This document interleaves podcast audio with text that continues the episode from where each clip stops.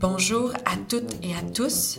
Je m'appelle Mallory Flon et je suis directrice du développement à l'INM. Vous écoutez un épisode du Réverbère, le balado qui vous propose un éclairage sur les débats qui vous animent.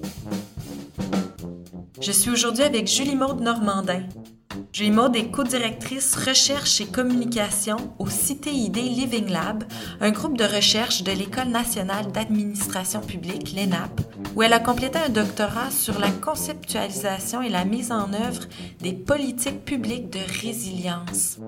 Ses recherches portent sur les politiques de gestion des risques et des crises, l'analyse des politiques publiques et la gestion des problèmes complexes par les administrations publiques.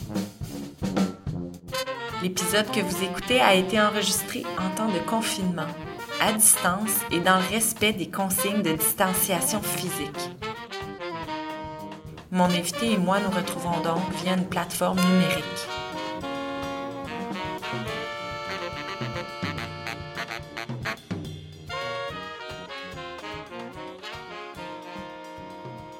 Bonjour Julie Maude, merci d'avoir accepté notre invitation. Ça fait plaisir. Aujourd'hui, tu vas nous aider à comprendre comment une ville, une municipalité, un gouvernement peut planifier son rétablissement après une période de crise. Dans le contexte actuel, ça nous semble une spécialisation euh, très judicieuse, mais quand tu as commencé à t'intéresser à ce sujet-là, il y a quelques années, c'était quand même moins d'actualité euh, au Québec. Comment as-tu décidé de t'intéresser à ça? Et te doutais-tu que le Québec aurait autant besoin de ton expertise? Bien, en fait, il faut dire que j'ai toujours été intéressée par les enjeux complexes. Euh, comment mieux les comprendre, comment mieux les expliquer, les résoudre. Euh, pour donner un exemple, dès le secondaire, j'adorais l'actualité internationale, la politique. Euh, par contre, j'avais jamais pensé que la gestion de crise pourrait être un sujet qui m'intéresserait. Jusqu'au moment où j'ai suivi un cours sur ce sujet-là, la maîtrise à, l'ENAP, à l'École nationale d'administration publique. C'est à ce moment-là que j'ai décidé de me spécialiser sur comment les gouvernements et leurs partenaires doivent travailler en amont pour réduire les risques, comment ils doivent se préparer à gérer les crises, comment ils les gèrent, doivent les gérer efficacement, puis aussi comment ils doivent se rétablir de façon à être plus résilients, à être moins vulnérables si une prochaine crise survient. Au départ, euh, en fait, l'idée en gestion de crise, c'est que euh, en raison de différents changements, comme les changements climatiques, euh, l'hyperconnexion du monde, les crises vont devenir de plus en plus fréquentes. donc, sans penser nécessairement qu'une pandémie arriverait cette année, par exemple, plusieurs spécialistes en gestion de crise s'attendaient à ce qu'une pandémie importante arrive d'ici les prochains 15-20 ans, par exemple. Donc, on ne sait jamais à quelle année ça va survivre, ça va survenir, comment ça va se manifester, mais euh, on sait que euh, sous plusieurs formes, de plus en plus de crises devaient se manifester. Il faut voir que la crise, c'est une combinaison de deux choses. Euh, premièrement, c'est un choc qui se manifeste puis qui déstabilise, déstabilise la société, comme par exemple l'arrivée d'un nouveau virus, comme on voit présentement. Mais ce choc-là, il ne cause pas les conséquences si importantes si on ne les conjugue pas à un deuxième facteur qui est la vulnérabilité. Puis on le voit au Québec, c'est les secteurs qui étaient le plus vulnérables avant la pandémie qui aujourd'hui subissent les conséquences les plus importantes, sont les plus touchés. Donc, il faut toujours travailler sur ces deux aspects-là, comprendre le choc, c'est quoi la nature de l'événement, puis tenter de résoudre puis de réduire les vulnérabilités avant que quelque chose survienne. C'est quoi, alors j'ai vu que tu t'intéressais aux politiques de résilience. J'aimerais bien comprendre le sens exactement de ce mot résilience. Comment, la, comment il se manifeste? Comment on la mesure? En, gestion des désastres, euh, la résilience, c'est le nouveau mot à la mode, je vous dirais, depuis 10, euh, 15 ans, euh, parce que justement, ça, c'est basé sur l'idée que les crises vont devenir de plus en plus fréquentes. puis en plus, nos vulnérabilités sont de plus en plus grandes comme société. Donc, il y, a, plusieurs définitions sur la résilience, mais en général, on s'entend, les chercheurs, sur trois aspects, c'est-à-dire que la résilience, c'est la capacité de résister à un choc lorsqu'il survient c'est la capacité de se rétablir le plus rapidement possible après un événement. Puis c'est aussi la capacité de s'adapter au nouveau contexte. C'est le contexte qui va changer puis qui va évoluer à la suite d'une crise. Puis souvent, là, quand on pense à la résilience, on, pense d'un point de vue psychologique. euh, en, psychologie, on parle beaucoup de la résilience individuelle. Euh, mais en gestion des désastres, en fait, on s'intéresse à la résilience des organisations, à la résilience des réseaux d'organisations ensemble. Donc, par exemple, dans le cas de la pandémie actuelle, ce qui va être important, c'est euh, comment la résilience va pouvoir se faire dans le système de santé, comment le système de santé va pouvoir absorber le choc, va pouvoir euh, se rétablir le plus rapidement possible, puis va pouvoir tirer des apprentissages, des adaptations. Mais la résilience, c'est également au niveau social, donc la résilience d'une collectivité, d'un quartier, d'une ville, par exemple.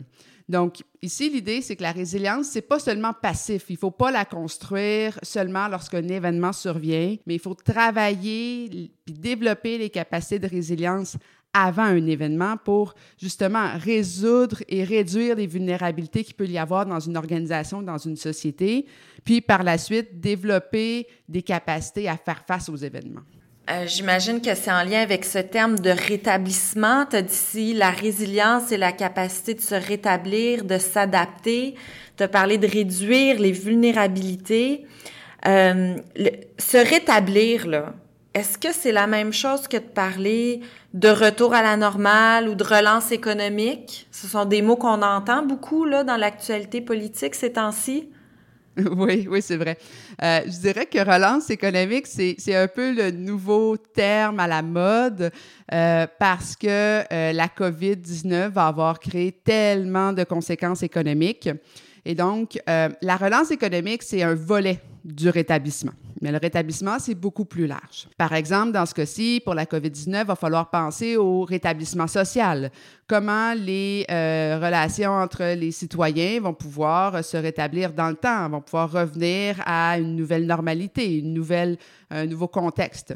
Euh, par exemple, comment on va euh, vivre dans un quartier euh, qui a pu être difficilement touché par la COVID-19, et puis comment, par exemple, les situations de voisinage vont se remettre en place après des phénomènes comme, par exemple, la dénonciation lorsque les mesures de distanciation physique n'étaient pas respectées? Donc, il y a plus, il y a plus que l'aspect économique qu'il faut rétablir. Il y a l'économie, il y a la société, il y a toute la relance du secteur communautaire qui va être important également.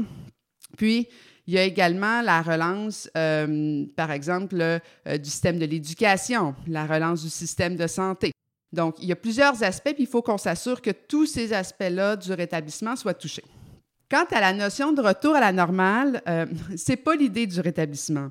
Le rétablissement, c'est deux choses. C'est restaurer les conditions qui permettent le retour à un bon niveau de vie.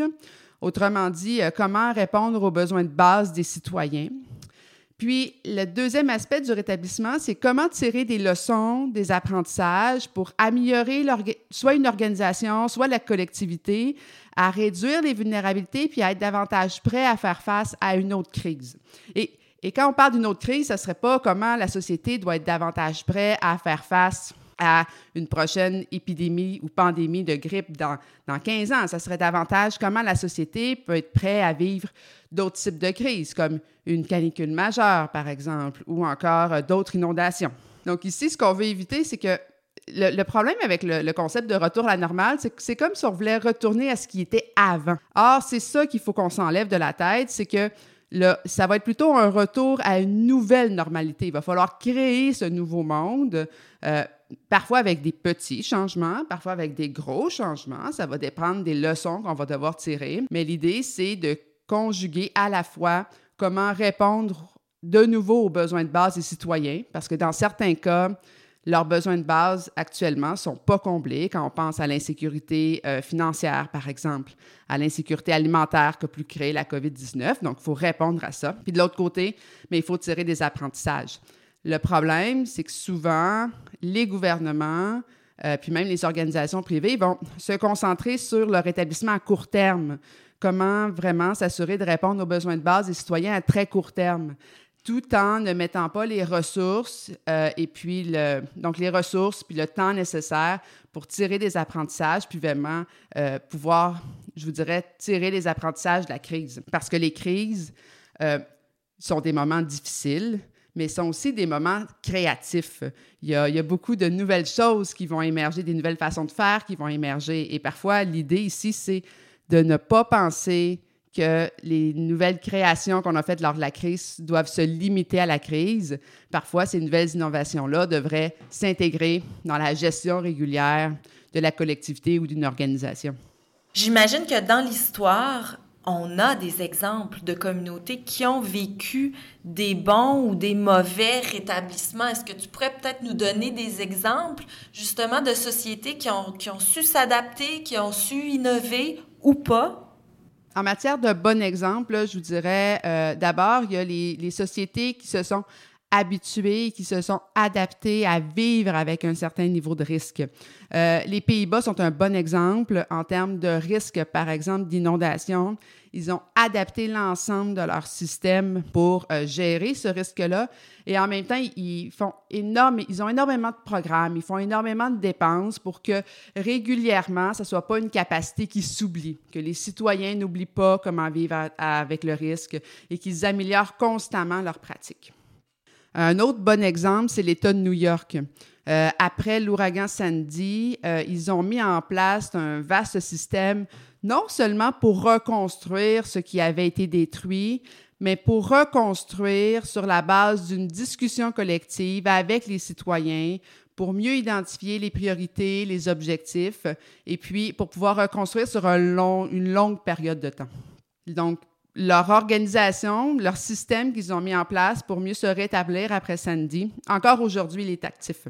Donc, ils ont, ils ont vu ça non seulement comme étant un rétablissement pour une période d'un an, par exemple, mais comme étant vraiment un projet à moyen terme qui allait durer plusieurs années. Euh, les contre-exemples, ben, celui qui vient le plus facilement en tête, c'est Haïti, après le, le, tremblement de terre. Puis, le cas d'Haïti démontre bien euh, pourquoi euh, la gestion des désastres intéresse de plus en plus le domaine de la recherche en développement international. Euh, parce que plusieurs recherches internationales ont vu démontrer que dans le cas des pays en voie de développement, les conséquences des désastres sont plus grandes parce que leur établissement étant tellement difficile, qu'ils ne sont pas capables, dans certains cas, de revenir au niveau où ils étaient avant une catastrophe. Et donc, ils, arrivent, ils rentrent dans un cercle vicieux où de plus en plus, les catastrophes peuvent diminuer leur capacité à faire face à de prochains événements. Et donc, c'est pour ça notamment que euh, la gestion des désastres est vraiment maintenant euh, liée au concept de développement durable, euh, puis également au concept de, de, développement international dans les agences onusiennes. L'autre contre-exemple aussi, ce serait la région d'Aquila en Italie. Euh, c'est une région qui a connu un important tremblement de terre en 2009. Euh, on peut s'en souvenir, là, c'était, ça avait fait l'actualité internationale à l'époque. Euh, plus de 25 000 personnes s'étaient retrouvées sans logement du jour au lendemain. c'est un contre-exemple parce que le rétablissement ici a été très top-down, c'est-à-dire que le gouvernement italien, qui était Berlusconi à l'époque, euh, voulait diriger euh, les orientations, il voulait dicter comment le rétablissement de la région allait se faire sans une grande consultation de la population. Et donc, il y a eu des décisions qui ont amené une certaine fracture sociale. Les gens n'ont pas pu recréer leur, vie de quartier, leur voisinage, et se sont trouvés un peu euh, délocalisés, je vous dirais, n'ont pas pu retrouver leur réseau. Donc, c'est un autre contre-exemple également, ici dans un pays du G7, euh, qui démontre l'importance également de, la, participation collective lorsque vient le temps du rétablissement. Et j'imagine que quand on est dans des modèles top-down, comme tu dis, c'est peut-être plus difficile d'anticiper tous les aspects liés euh, au rétablissement du mode de vie des, citoyens, autant euh, communautaire, santé, éducation, économique, tout ça. Peut-être que c'est plus difficile euh, quand il n'y a pas de participation comme ça des citoyens? Oui, un des défis lorsqu'on voit le rétablissement comme étant très dirigiste, là, en disant que le gouvernement devrait prendre la majorité des décisions ou les leaders devraient prendre la majorité des décisions sur les orientations, c'est que on manque souvent d'une connaissance fine de ce qui se passe sur le terrain, de leurs besoins, puis également des innovations qu'ils ont créées lors de l'événement. Donc, l'idée, c'est lorsqu'on a une discussion ou lorsqu'on met en place un processus de consultation citoyenne euh, très actif lors du rétablissement, on peut bien prendre conscience de leurs besoins au lieu d'avoir une approche paternaliste où on présume à ce moment-ci de leurs besoins. Comme tu le sais, la mission de l'INM est d'accroître la participation des citoyens à la vie démocratique.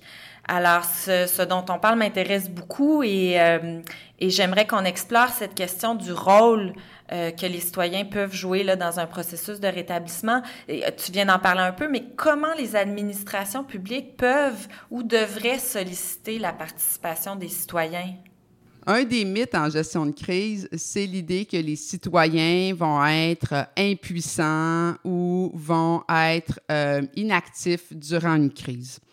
Euh, or, euh, on voit très bien depuis plusieurs années dans les études, depuis même les débuts des années 70, on l'a documenté, les citoyens sont très actifs lorsque survient une crise et ils ne sont pas paralysés par la peur. ça se manifeste de plusieurs façons.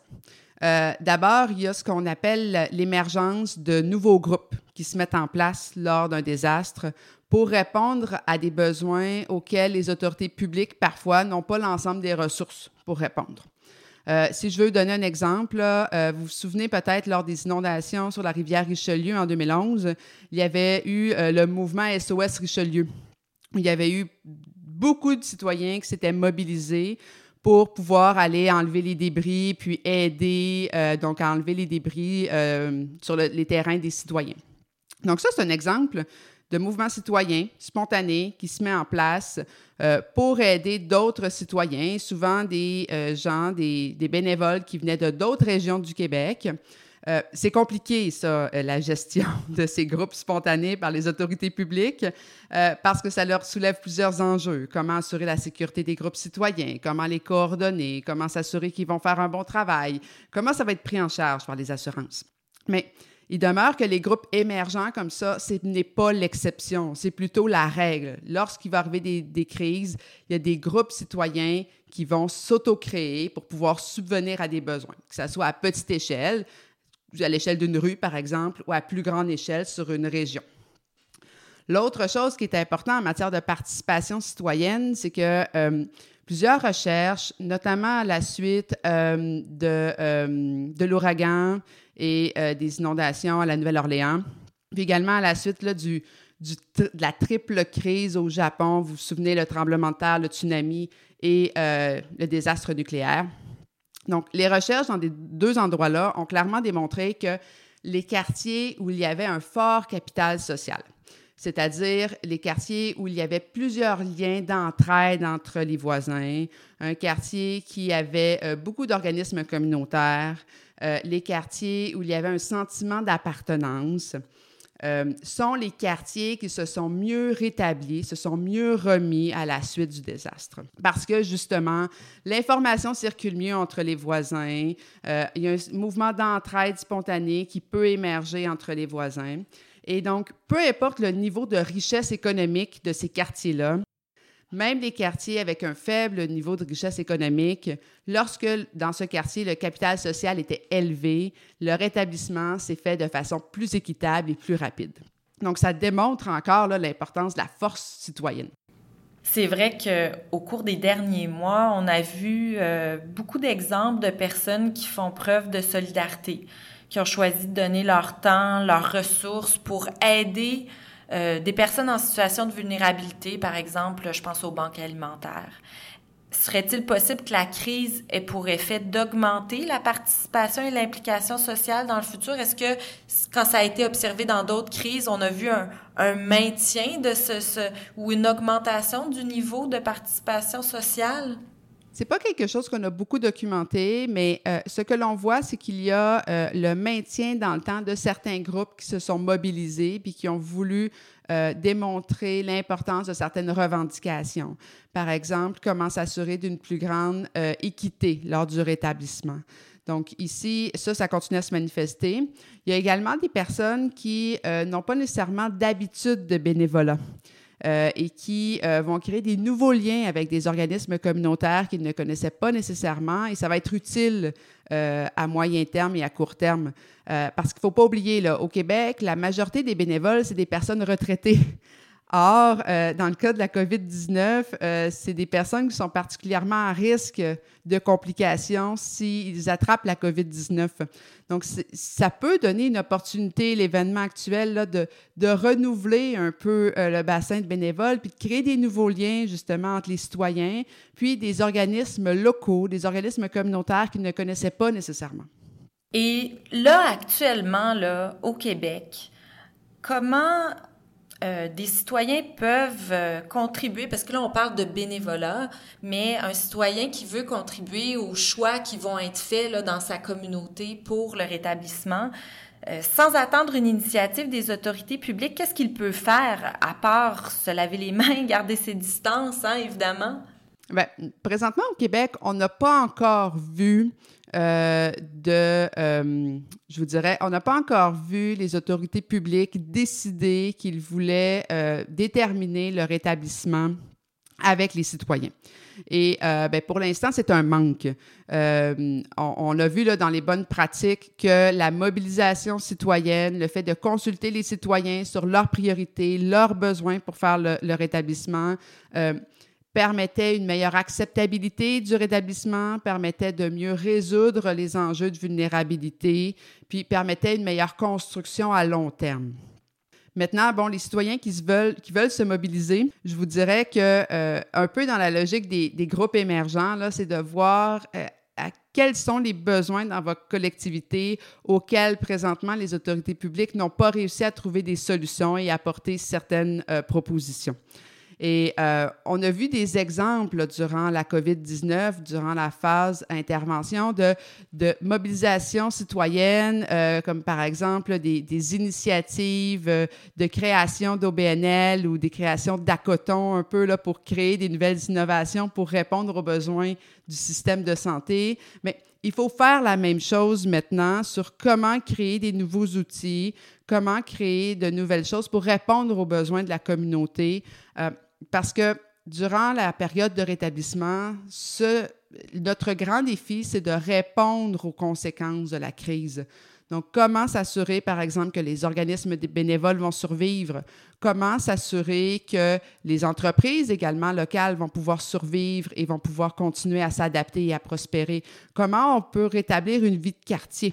Donc, ceux qui ont des initiatives, des idées à ce moment-là, L'important, c'est de le tester, d'essayer de le mettre en œuvre. Puis, par la suite, l'intérêt, c'est de diffuser ces initiatives-là pour faire d'autres petits dans l'ensemble du Québec et dans d'autres quartiers également. Je voudrais revenir sur la question de la planification là, du rétablissement. Actuellement, il y a des équipes dans les administrations publiques qui, au Québec, mais partout dans le monde d'ailleurs, gèrent la crise du coronavirus. On comprend qu'il n'y a pas de mode d'emploi, que nos gouvernements font du mieux qu'ils le peuvent, mais naviguent à vue aussi dans un contexte où on sait très peu de choses sur ce nouveau virus. C'est donc compliqué de planifier les phases de confinement, de déconfinement, et on l'a vu avec la crise dans les CHSLD, ça n'a pas été facile d'anticiper où allaient être les plus gros besoins là, dans deux semaines. Donc, euh, ça doit être encore plus difficile de planifier un rétablissement sur des années dans un contexte de, telle incertitude sur ce qu'on va être capable de faire ou non dans six mois, dans un an, dans deux ans.